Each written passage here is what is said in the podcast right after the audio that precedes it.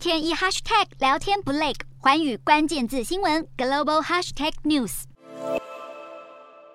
即便打了三到四剂疫苗，也无法保证不会感染到新冠肺炎。一群医生、科学家与卫生官员在二十六号的美国白宫会议中一致同意，现存的新冠疫苗还有进步空间。而进步的方向，首先就是研发泛冠状病毒免疫疫苗。这不但是打击新冠肺炎，更能够预防多种类型的冠状病毒，而且时效更长。再来，也能研发出鼻腔喷剂或是皮肤贴片两种方式来取代打针注射。专家表示，若能把泛冠状病毒疫苗结合鼻腔喷剂，病毒在进入人体前前就能被挡下。在鼻腔喷剂之外，皮肤贴片的形式操作起来还更加方便。不过，目前最大的研发挑战就是资金不足。美国共和党人士还不愿批准相关预算。如果没有大量资源，要看到进化版疫苗问世，恐怕还得再等三到五年的时间。